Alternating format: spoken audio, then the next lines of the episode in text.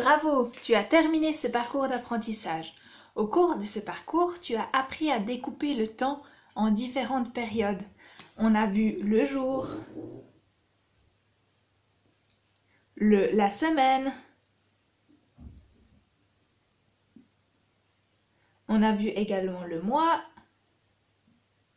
et l'année qui est la plus grande, la plus longue période de temps qu'on a vu aujourd'hui. Et on a pu aussi mettre en relation ces différentes périodes. Par exemple, on a vu que pour faire un mois, il fallait 30 jours pour faire.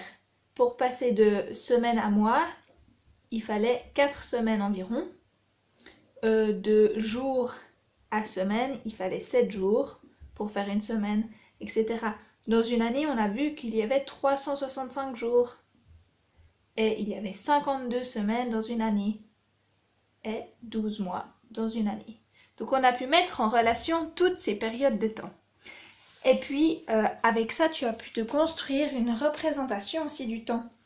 Et ça c'est très important euh, pour pouvoir euh, planifier les événements, pour pouvoir aussi